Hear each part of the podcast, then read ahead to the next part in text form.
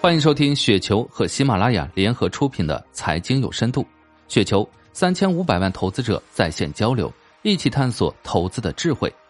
听众朋友们，大家好，我是主播费时。今天分享的稿件名字叫做《抄作业是一种信仰，更是一种能力》，来自于二马游之。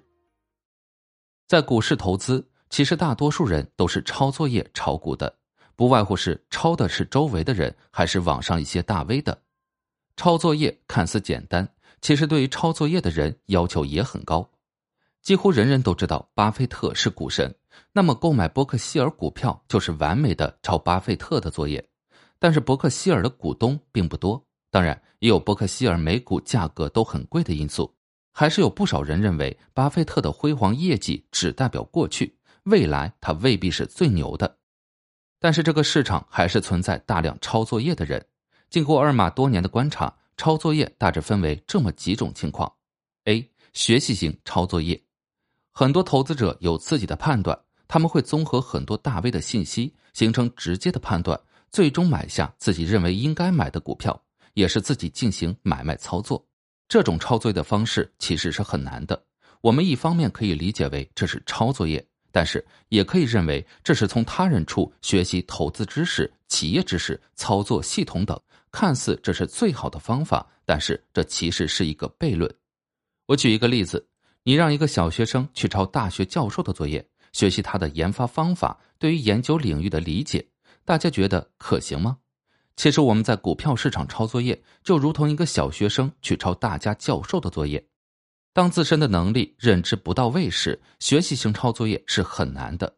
如何把自己一个小学生变成一个大学生、研究生，然后去抄作业，才是投资者首先要走的路。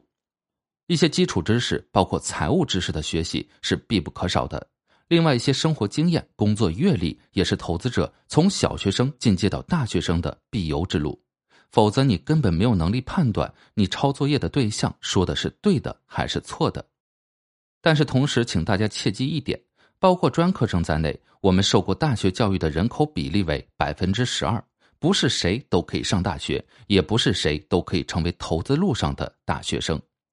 B 信仰型抄作业，我们经常可以看到一些投资人，他们对于某些大 V 或者企业领导者非常的认可，甚至说崇拜，对于来自他们的信息，几乎是不加分辨的全盘接受。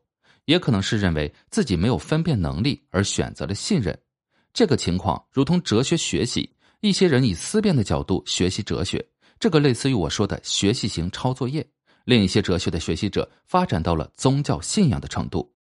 信仰型抄作业会不如学习型抄作业吗？其实未必。对于普通人来说，简单的信仰可能比思辨型的学习更有效。信仰型抄作业的不同，仅仅在于你信的是谁，巴菲特还是为梦想窒息的贾跃亭。普通人选择不去分辨，而是信任，那么就如同上帝掷了骰子，一切都交给上帝，交给运气。但是我们知道，一些智慧的人知道谁更值得信任。无论是哪种类型的抄作业，都不是一件容易的事情。投资没有捷径，努力提升自我，登上拔尖台，才是抄作业的终极捷径。以上就是今天的全部内容，感谢您的收听。